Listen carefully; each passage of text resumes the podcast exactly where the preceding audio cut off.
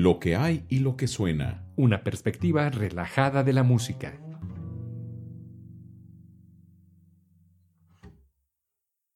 ¿Qué tal amigos de lo que hay y lo que suena? Los saludo con el gusto de siempre. Soy Cedric de León. El día de hoy tenemos un programa muy interesante. ¿De qué hablaremos? Bueno, pues de las diferentes versiones o interpretaciones de la música. Quédese con nosotros. Los invitamos también para que nos sigan a través de nuestras redes sociales. Nos puede seguir en Instagram, en Facebook y nos busca como lo que hay y lo que suena. En Spotify puede suscribirse y cada lunes tendrá un episodio nuevo. Desde siempre hemos escuchado música de todo tipo, desde la más refinada hasta la más raspa, como decimos corriente y vulgarmente, desde la música de sala de concierto hasta la música en la calle, con instrumentos musicales formales y con instrumentos musicales informales. Por cierto, hay un programa que tenemos ya que es música de la calle y del programa que hace la música con la gente.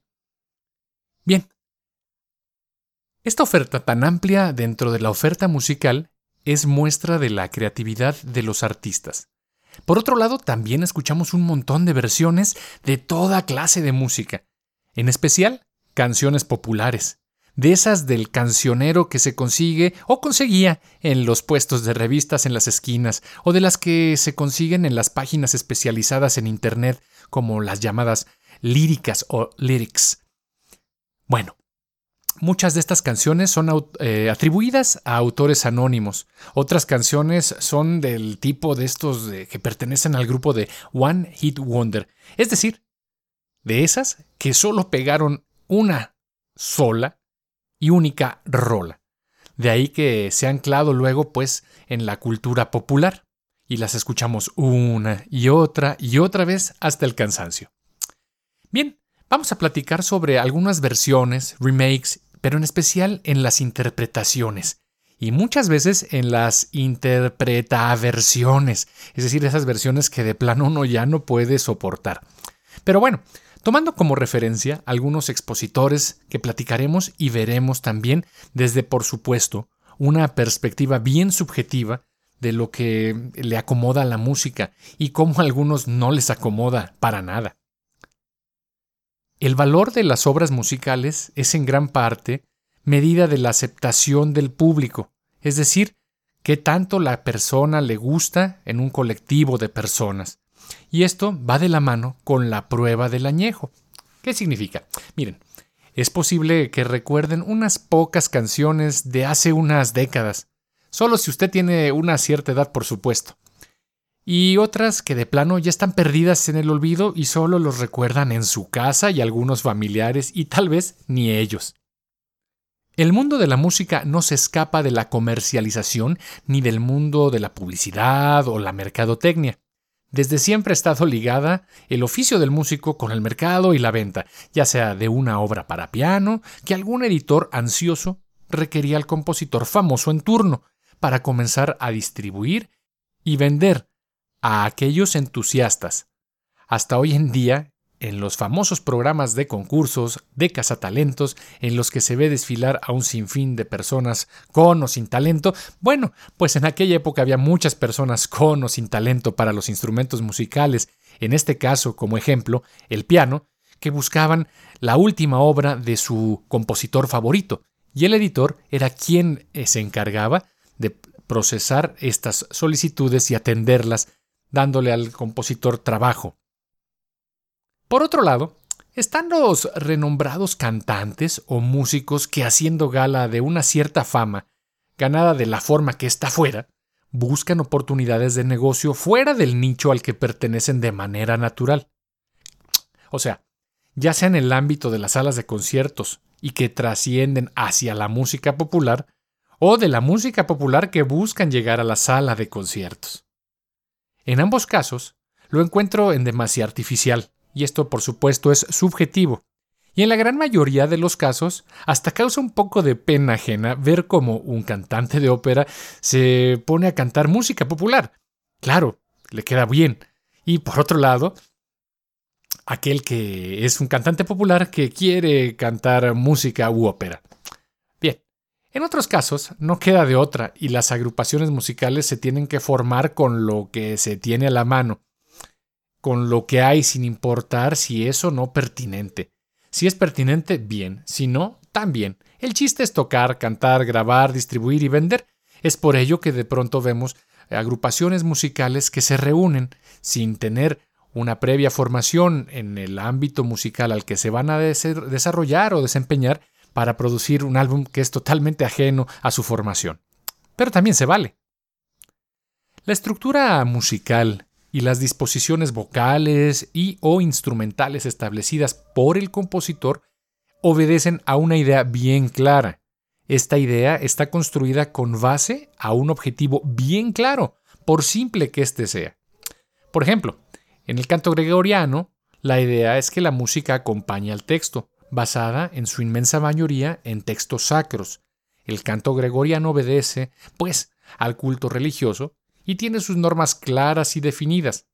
El canto gregoriano por sí mismo representa un reto hoy en día, y no cualquiera puede realizarlo de la manera correcta, al menos de primera intención.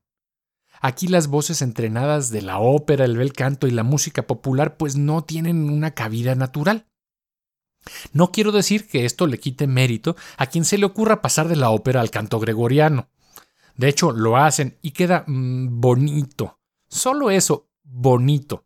Pero la verdadera intención en la interpretación propia de una búsqueda de la comunicación de ideas, emociones y sentimientos propios de este canto, pues resultan verse reducidas a un mero espectáculo de entretenimiento. Pero bien, nos estamos perdiendo y vamos a quedarnos eh, en esto. Por otro lado, está la parte que, por ejemplo, hay un cantante de música popular que se pasa a la música especializada, en este caso música renacentista. Estoy hablando de Sting, que pasa, se pasa a cantar música de trovadores del Renacimiento inglés. A mí, en lo personal, nuevamente, me parece un ejercicio muy interesante y con resultados muy atractivos, de por sí, digamos que Sting, así como cantante, pues eh, le queda su propia música y su propia intención, su propio grupo y su propia idea musical. De eso, que ni qué. Pero pasar su voz e interpretación a otro género, pues le costó mucho tiempo de entrenamiento y dedicación, cosa por sí admirable. Sin embargo, la propuesta se queda corta, pues la voz del artista no corresponde al género, Cabe mencionar que hay músicos que dedican toda su formación profesional a la interpretación de un género, época, de un compositor en específico, entre otras tantas partes de la música. De tal manera que eso los convierte a muchos en autoridades al respecto, es decir, aquella persona que se ha enfocado a estudiar música del Renacimiento durante toda su vida, pues se convierte eventualmente en un especialista en música del Renacimiento. Escuchemos, pues, por ejemplo, la música del Renacimiento inglés con Sting.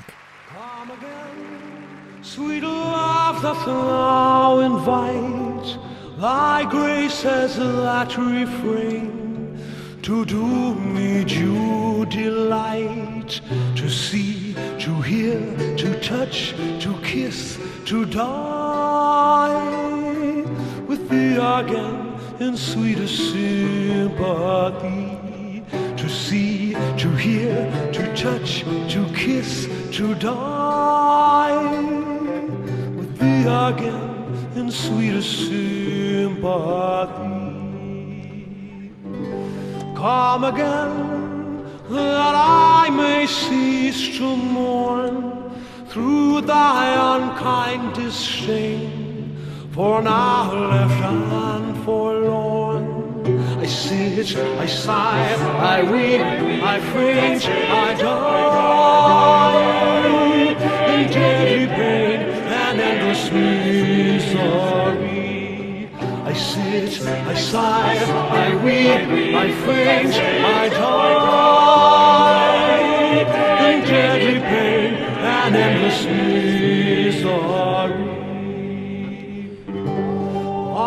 day, the that lends me shine, by frowns to cause me pine, and freeze me with delay. The smiles, my springs, that makes my joy to grow.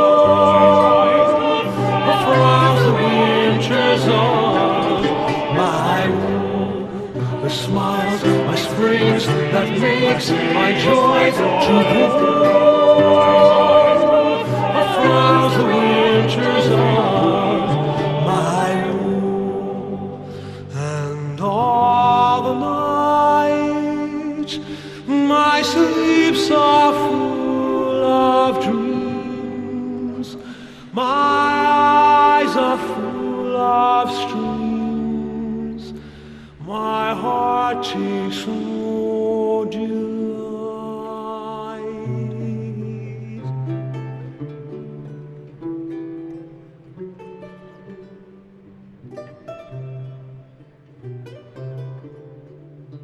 ¿Qué les parece? Por otro lado, tenemos, por ejemplo, las grandes voces de la ópera, como el ahora infame o famoso en su tiempo Plácido Domingo, quien tiene grabaciones valiosísimas en este género, por supuesto, para luego, por algún motivo, porque se le dio la gana, porque pudo, porque tenía necesidad, porque lo que fuera, lo que esto fuera, se le ocurrió grabar música del folclore mexicano. ¿Desafinado? No, de ninguna forma. ¿Voz descuadrada? No. ¿Desentonado? No, válgame. De ninguna forma. No, no, no. Perfecto. ¿Qué pero le ponemos? Pues precisamente la perfección.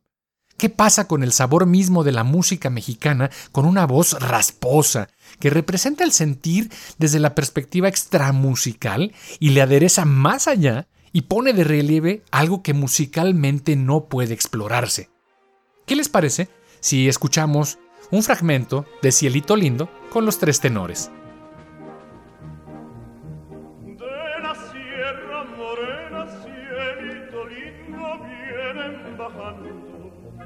Un par de ojitos negros, cielito lindo de contrabando.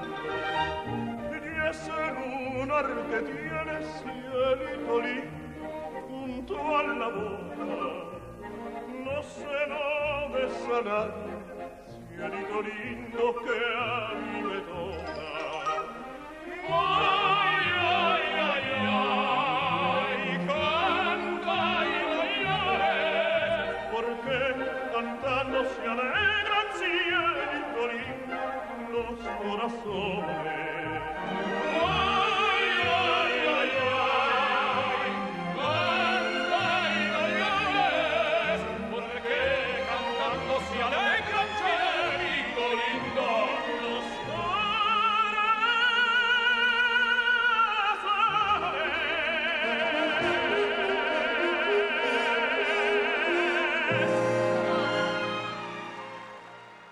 He escuchado expresiones sobre lo bello del canto de los grandes tenores.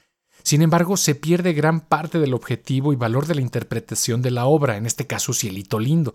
Yo no sé ustedes, pero yo la siento medio rara desde mi punto de vista, de pronto hasta como medio chocante. La potencia de la voz entrenada y sin un atisbo de una mínima desafinación, de una mínima desarticulación, de una mínima desentonación, como que no la ubico dentro del folclore popular. Sí, está muy bonita.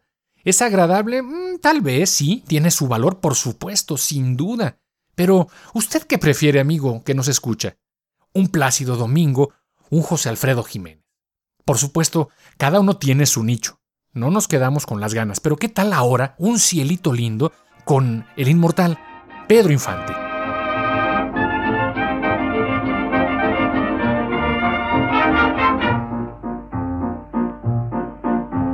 De la sierra morena, cielito lindo, vienen bajando un par de ojitos negros, cielito lindo de contrabando. De la sierra morena, cielito lindo, vienen bajando un par de ojitos negros, cielito lindo de contrabando. Ay, ay, ay, ay, canta y no llores, porque cantando se alegran cielito lindo los corazones. Ay, ay, ay, ay, canta y no llores, porque cantando se alegran cielito lindo los corazones.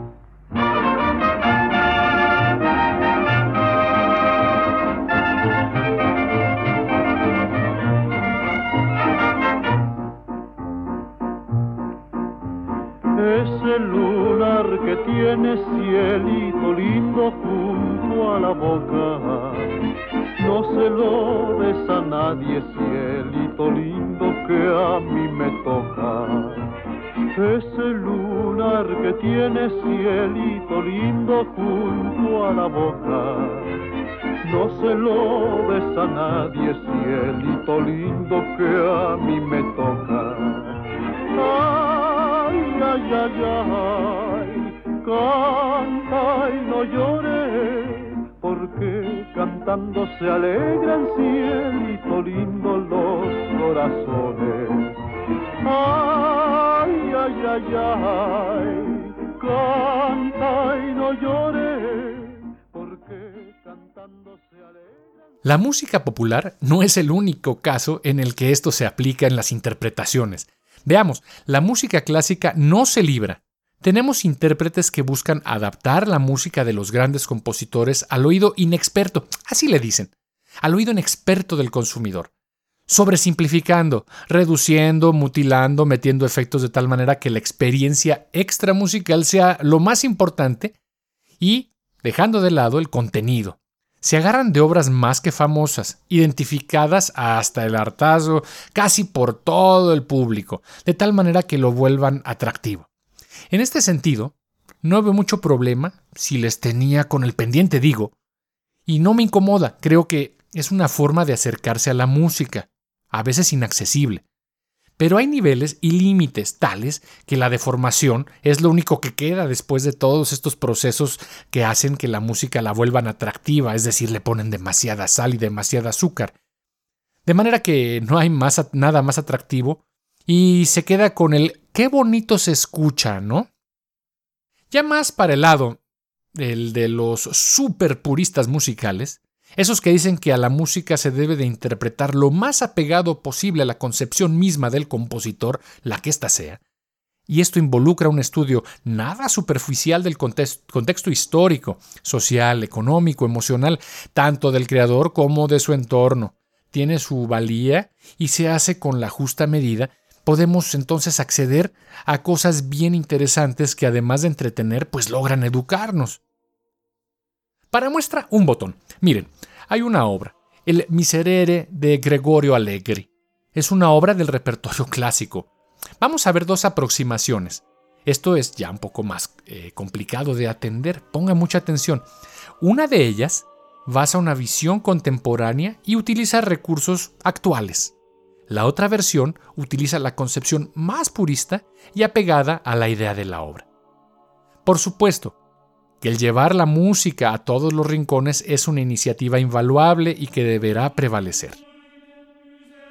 Algunos buscan recursos sonoros eh, de moda o experimentales para traer de nuevo al oído actual a la música desaparecida.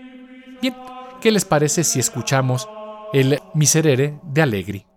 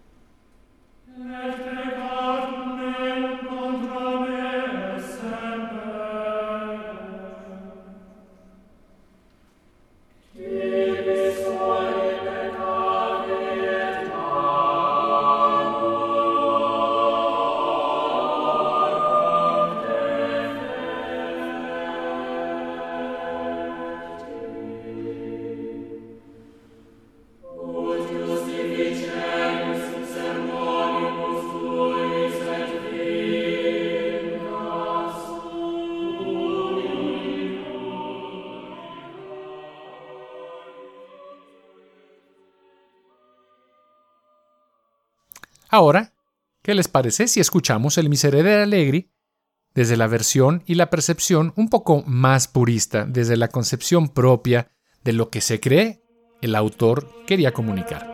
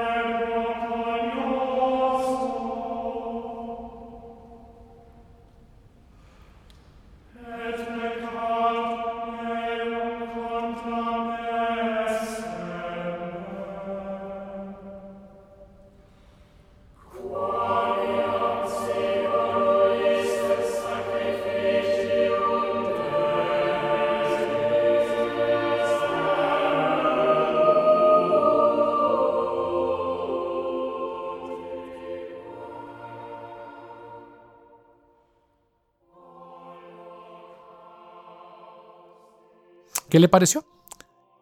Si usted se perdió parte de esto porque lo va escuchando en el radio, no se preocupe, puede buscar el episodio y repetir este fragmentito tantas veces como sea posible para que usted tenga una idea y pueda reconocer las diferencias. La música medieval no se pudo escapar y tenemos al famoso saltarelo, que lo popularizó la agrupación Dead Can Dance y parece que es la obra insignia de la que se agarraron estos eh, músicos para poder traer al gusto popular la música antigua y de paso llevar comida a sus hogares. ¿Qué les parece si escuchamos un fragmento de la versión del Saltarelo 2 con Dead Can Dance?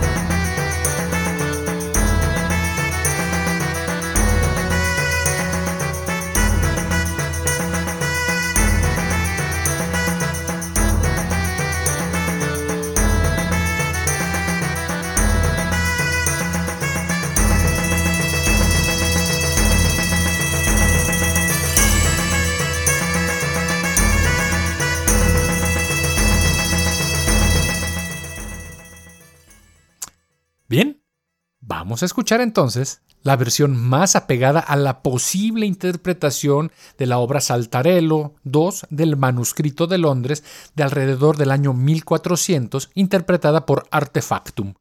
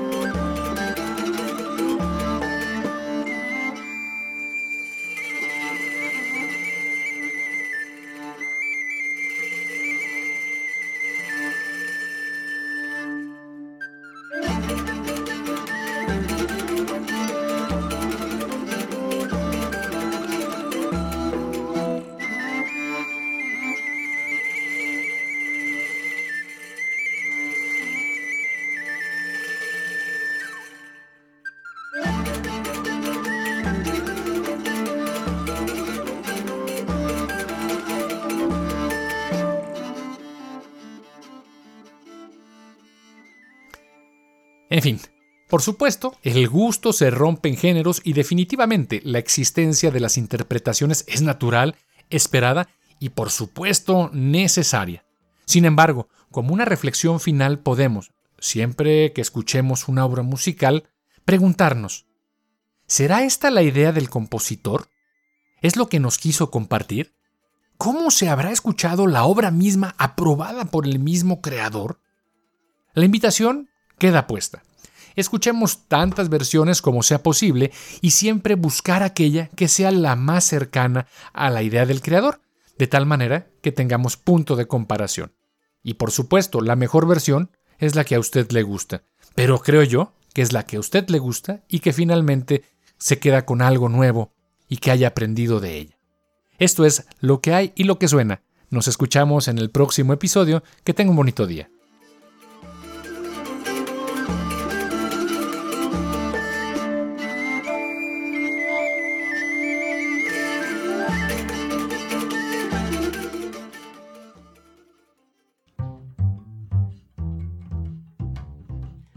Lo que hay y lo que suena. Una perspectiva relajada de la música.